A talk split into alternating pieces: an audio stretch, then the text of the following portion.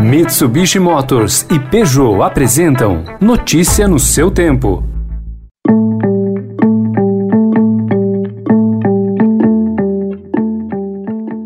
Oi, bem-vinda, bem-vindo. Essa é mais uma edição do Notícia no seu tempo podcast produzido pela equipe de jornalismo do Estadão para você ouvir em poucos minutos as principais informações do jornal. Entre os destaques de hoje, um manifesto pró-democracia assinado por seis possíveis presidenciáveis, Brasil tem mais um recorde de mortes por Covid-19 em 24 horas e o reforço no tratamento de pacientes em São Paulo. Esses são alguns dos assuntos desta quinta-feira, 1 de abril de 2021. Estadão apresenta Notícia no seu tempo. A luta pela democracia é uma marca do povo brasileiro. Iniciou lá nas diretas já e caminhou com a Constituição Cidadã, com um país em construção democrática. No dia de hoje, mais do que nunca, a gente tem que saber zelar pela democracia. Por isso, um manifesto pró-democracia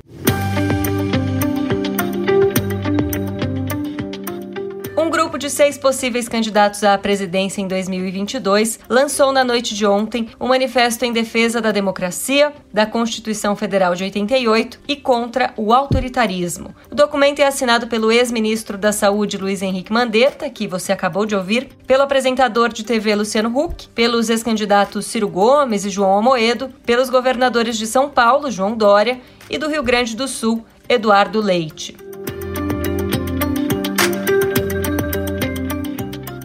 A manifestação pró-democracia foi divulgada na data do golpe de 64, quando pelo menos 10 capitais registraram atos esvaziados pró-golpe militar. E depois de o presidente Jair Bolsonaro demitir o ministro da Defesa, o general Fernando Azevedo e Silva, e os comandantes da Marinha, da Aeronáutica e do Exército por serem contra um alinhamento político das forças à gestão Bolsonaro, o que contraria a Constituição.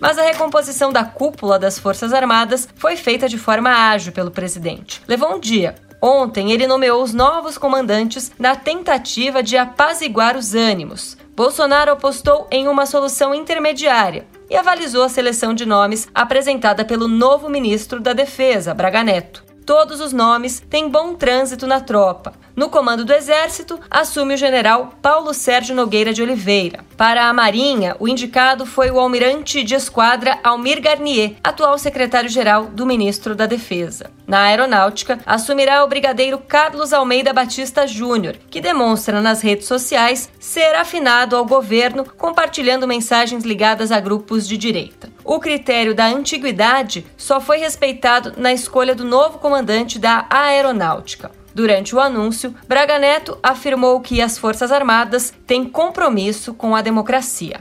A Marinha do Brasil, o Exército Brasileiro e a Força Aérea Brasileira se mantêm fiéis às suas missões constitucionais de defender a pátria, garantir os poderes constitucionais e as liberdades democráticas. Neste dia histórico, reforço que o maior patrimônio de uma nação é a garantia da democracia e a liberdade do seu povo.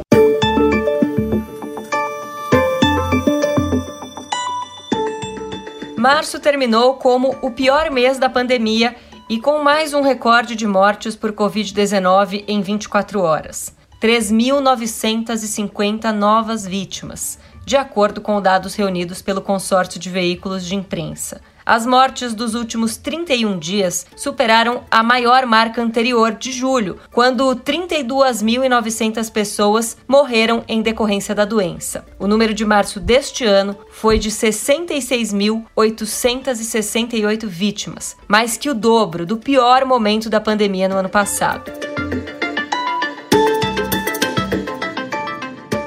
Em São Paulo, a prefeitura entregou ontem a primeira de 19 usinas geradoras de oxigênio em unidades de saúde da capital. A instalação inaugural foi no Hospital Municipal Capela do Socorro, na Zona Sul. Na semana passada, o secretário municipal de saúde, Edson Aparecido, explicou que as usinas são importantes para a instalação de leitos de enfermaria e UTIs. Essas mini usinas elas são fundamentais para viabilizar a instalação e a segurança de 596 leitos de enfermaria e 211 leitos de UTI.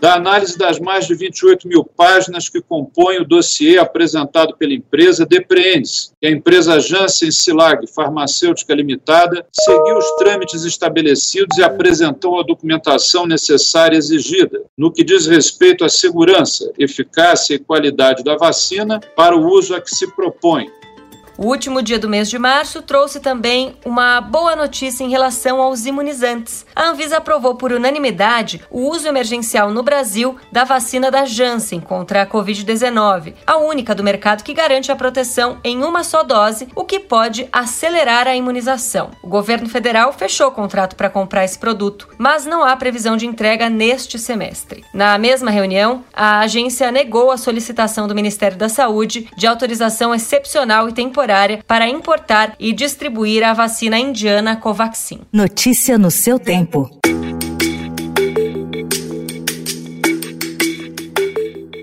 Presidente da Câmara, Arthur Lira, defendeu na manhã de ontem uma participação maior da iniciativa privada no processo de aquisição de vacinas contra o coronavírus, a fim de dar celeridade ao Plano Nacional de Imunização. Na opinião dele, não há conflitos de interesse na entrada do setor no processo de imunização. Nós temos que alargar, que avançar no sentido de dar maior cobertura, ajudar as políticas públicas, fortalecendo o SUS, mas essencialmente nós estamos num momento de guerra e na guerra vale tudo para salvar vidas. Arthur Lira ainda elevou em 170% o limite de despesas médicas de deputados na rede privada. O valor, que pode ser reembolsado com dinheiro público, passou de 50 mil para 135 mil reais. E isso no momento em que a rede pública de saúde do país registra falta de leitos e de medicamentos para atender pacientes de Covid-19. E os parlamentares ainda têm direito a um plano de saúde e de serem atendidos no Departamento Médico da Câmara em Brasília.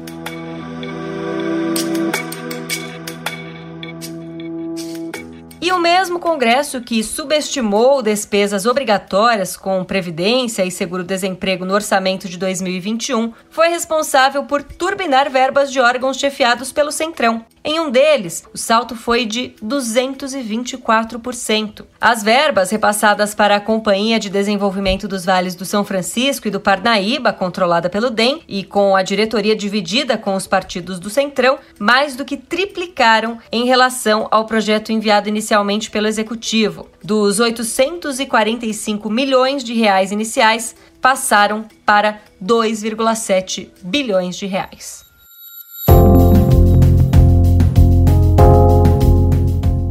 A nova rodada do auxílio emergencial começa a ser paga em 6 de abril, conforme calendário divulgado ontem pelo governo. Presidente da Caixa, Pedro Guimarães, informou que uma preocupação do governo é evitar aglomerações nas agências do banco ou em lotéricas. Faremos primeiro os depósitos nas contas digitais e depois de algumas semanas será possibilitado o saque. Qual é a nossa expectativa? Que mais da metade das pessoas já realize o gasto, pagamento de contas digitalmente. What I'm proposing is a one-time investment of roughly $2 trillion in America's future, spread largely over eight years. Nos Estados Unidos, o presidente Joe Biden apresentou ontem um plano para gastar 2 trilhões em infraestrutura. Para viabilizar a medida, ele pretende aumentar impostos de milionários e de grandes corporações, revertendo a forma fiscal de Donald Trump e acirrando a divisão entre progressistas e conservadores no Congresso. Na França, o presidente Emmanuel Macron anunciou ontem seu terceiro lockdown em um ano em razão do aumento das infecções e da superlotação dos hospitais. Après avoir échangé aussi avec tous nos partenaires européens et pesé le pour et le contre, j'ai décidé qu'il fallait retrouver à partir de vendredi le confinement qui a stoppé le virus.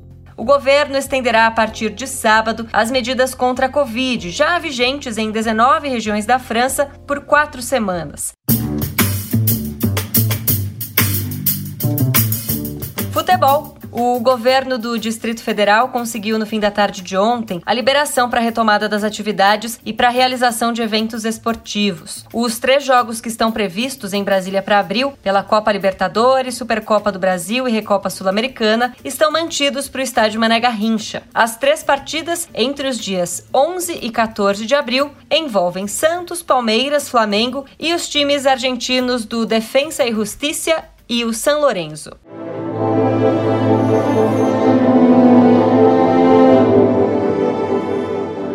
Sabe o que significa NFT? Essas três letras, segundo uma corrente cada vez mais forte do setor de produção artística alinhada à tecnologia, podem abrir as portas do novo mundo, uma transformação no relacionamento entre fãs e artistas, ou consumidores e produtores de arte, que estabelece uma forma direta de remuneração a quem vende e um novo conceito de propriedade a quem compra. A sigla significa tokens não fungíveis. Token é o nome do registro de um ativo em formato digital, um investimento no impalpável universo da web. Não fungíveis seria não perceptíveis, mas aqui é também incontestáveis e originais. Uma música, uma camiseta, uma foto, um texto, todos podem ser vendidos como NFTs. André Bujanra é o primeiro nome da música no Brasil a estudar e aplicar os conceitos do sistema NFT em sua produção.